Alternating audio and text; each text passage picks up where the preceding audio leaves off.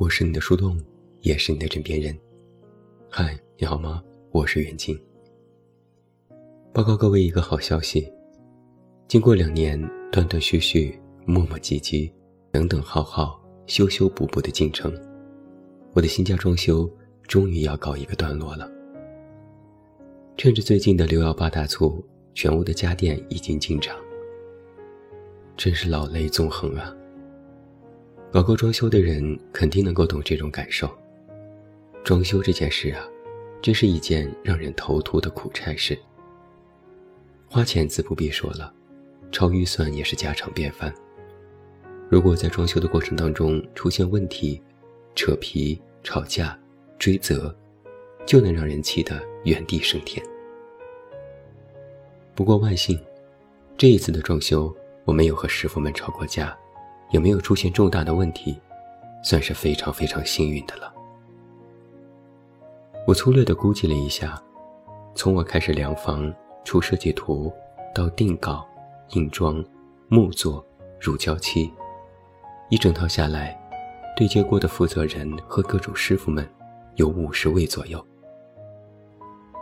那在今天晚上的节目当中，我就想和你讲一讲其中几位师傅们的故事。给我做全家乳胶漆的有三个师傅，其中一个让我印象深刻。我家里除了艺术漆部分，剩余的墙面施工修补都是他来做。师傅是九零后，有非常明显的九零后年轻人的属性，比较内向，不多说话，闷头干活，也不介意你在旁边盯着。在我遇到过的这么多师傅里，他是最吵的那一个，每天穿着一身很潮的衣服，到了家里就换上工作服，戴着蓝牙耳机，接打电话也方便。他干活时爱听歌，有一次我瞄到了他的手机歌单，他听的是韩国女团。他还特别好说话，所有人都知道我是一个吹毛求疵的人，光是他负责的乳胶漆。大修补有三次，小修补又有三次。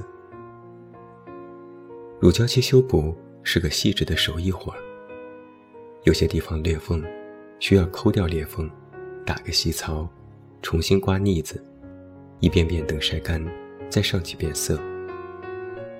有些地方有磕碰，要小心把周围颜色重新打磨，再上色，再晕染，再一次上色，力求颜色一致。但无论怎么细致，只要是修补过的，总能够看出痕迹。于是我就和师傅商量，如果修补了，是不是可以重新刷一下？意思就是，哪怕只是修补了一个小坑，整面墙都要重新刷。师傅二话不说，说可以。我进门玄关的顶子，因为有各种灯带和空调风口，怎么刷都不是纯平。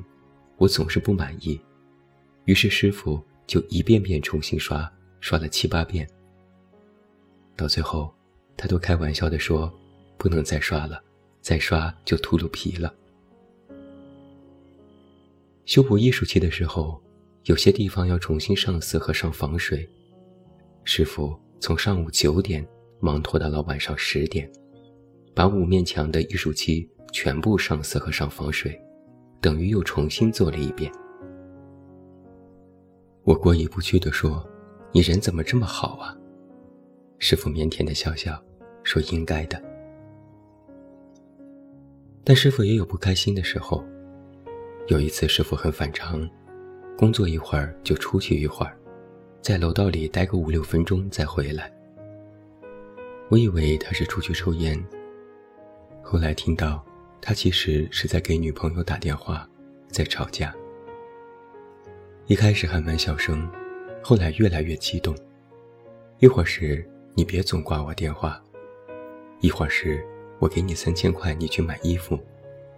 一会儿是我难道对你还不够好吗？一会儿是这就是爱情呢。然后师傅就开始哭，一开始是抽泣，后来是暴哭。哭得两眼红肿，擦擦眼泪，再回来干活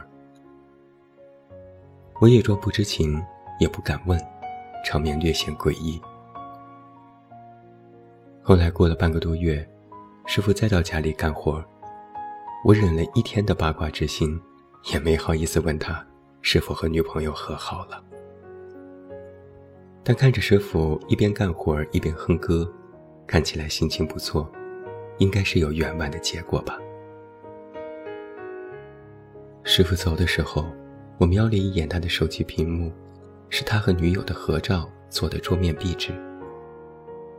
两个人依偎在一起，在镜头前摆出古灵精怪的表情，很幸福。在这一次的新家装修里。我大量使用了深色的进口石英石，作为了厨房、餐厅岛台、卫生间、浴室的台面。因为造价昂贵，石材品牌的师傅建议我可以贴个膜保护下台面。他推荐了我一个贴膜的师傅，让我去沟通。我给他打过两个电话，沟通了相关的事宜，他也耐心给我解释，听起来像个中年人。略微带一点口音，我说：“师傅，能不能请你先来贴一点试一试？如果效果好，我再贴；如果效果我不是很喜欢，那我也给您一个上门费，起码不让你白跑一趟。”师傅满口的应承下来，扛着几大卷膜和工具来到了家里。在我所接触到的师傅里，这位是最话痨的。像是自己的某个亲戚，带着那种天然的长辈口吻，但却不让人生厌，反而有一种循循善导的感觉。师傅一遍遍给我解释不同膜的区别，告诉我贴膜的方法会有的效果，也不避讳弊端和缺点。他说：“我都这么大年纪了，不说假话，不骗客户，好就是好，不好就是不好。”如果最后不好，我说好，那我会有麻烦的，也会给客户添麻烦。在小范围试验了几张膜之后，我决定贴一个台面和洗手台，等我以后想要再贴，再请师傅来。师傅也很乐意，笑呵呵地说：“那这就够我来回的车费了。”我有点诧异：“师傅你不在本地呀？”师傅说。我在古交呢。古交是我们邻近的地级市，单程都要一个多小时。我问：“那我请你来，只是想先看看效果，也没说一定贴，这你也愿意来吗？”师傅说：“但是要争取啊，来了能干就干，不能干也不埋怨，但是不来肯定是干不了啊。”我点点头，是这么个理儿。师傅干完活的几天之后，在电梯里，我偶尔抬起头，注意到电梯里多了一个贴膜的小广告。我心想，不会这么巧吧？不会是那个给我贴膜的师傅贴的吧？然后我拿出手机搜了下小广告里的电话号码。好家伙，还真是他！师傅真是走到哪里，生意就做到哪里呀。前几天我给家里买家电，密集的收货和安装调试。给我安装洗衣机和烘干机的师傅也是一个奇人。别看他也有四五十岁的年纪了，但是特别拼。他来安装的那天已经是晚上七点了。一进门看我第一眼就问：“哎呀呀，你是怎么这么瘦？你是怎么减肥的？快告诉我！”我当下一愣。没有接上话茬儿。师傅又自顾自地说：“我太胖了，现在一看到瘦的人，就想问人家是怎么瘦的。”说完，他又爽朗的大笑了几声。在拆封的时候，师傅和我评：“你年轻，帮我搬一下。”哎呦，还是算了，我来吧，别闪了你的小蛮腰。在安装的时候，师傅和我评。两个机子叠在一起，咱俩一起抬进去，但是要规划好路线，不然撞车追尾了呢。在调试的时候，师傅和我评：这机子可复杂了，功能也多，别看说明书，就问我，随时问我，我就是活的说明书。师傅和我说，最近六幺八买货安装的人特别多，他都干了整整一天的活了，干完我这家还有预约的两家要去。我说，师傅你都忙了这么一天了，还这么有精神呢。师傅说，为客户服务嘛，就是要打足精神有干劲儿，客户们看着也高兴，不然自己耷拉个脸像什么样子？我说。师傅，你真棒。师傅邪魅一笑，那要不要给洗衣机加个底部专用轮子，买点滚筒清洁剂，再顺便延个宝啊，小兄弟？然后我就买了。师傅又评：“哎呦，不错哦，买的都是刚需，是个会过日子的。”送走了高高兴兴的师傅，我不禁感叹：这师傅又嗨又能聊。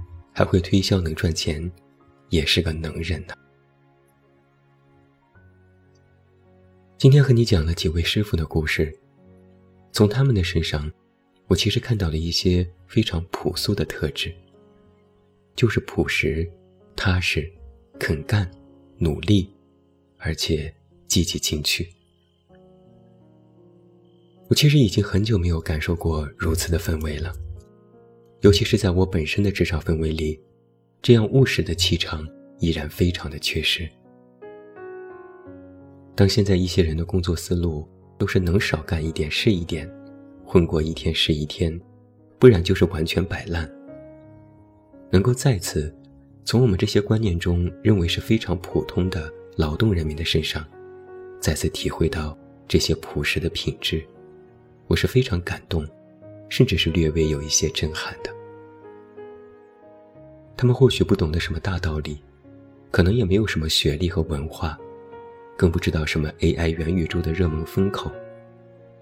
但我自以为，他们其实懂得的和做到的，有时要远远的超过我们。他们其实都在践行着同样的一个道理：是，你有多少努力，就有多少回报。只要肯努力。一定会有回报，就像庄稼人，一棵一棵苗栽下去，一滴一滴汗流下去，总会有收成的那一天。这就是一个非常朴素的价值观，相信天道酬勤。有人或许会本能的反驳一句：“师傅们不过是话术，不过是要赚钱，不过是如何如何。”但这是人家的本事，能把自己的活干好，让大家都满意是本事；能让别人心甘情愿的掏钱，也是本事。凭自己的本事干到活儿赚到钱，能养家糊口，就是一件值得赞扬和肯定的事情。我遇到过这样的事：为了给家里装窗帘，老板几次亲自上门量尺。拉着窗帘样品满省城的拉业务，请你去工厂看，请你去样板间看，让他喝瓶水，他都说真不好意思。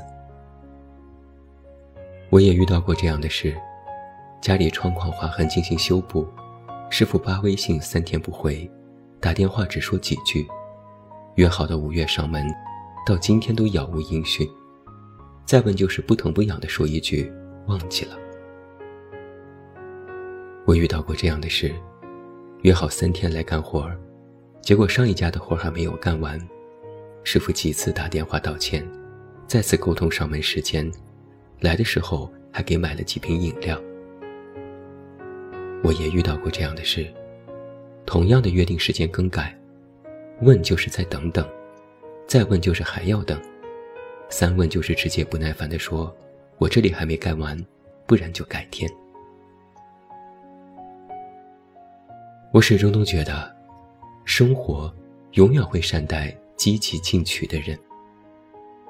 你对生活到底有几分真心？你对工作到底有几分用心？你的努力和付出到底有几分诚心？这些都会最后体现在你的收益上。我们或许已经习惯了抱怨，也习惯了面对人生的诸多不公。但我始终都觉得，善良和乐观，积极和向上，都是这个人间里最朴素和可贵的品质。而一个人有没有这些，不在学历，不在职位，不在地位，只在人心。生活永远会善待。积极进取的人，保持向上的姿态，别说不行，别说太难，唯有两个字：用心。我是你的树洞，也是你的枕边人。关注公众微信“远近”，找到我。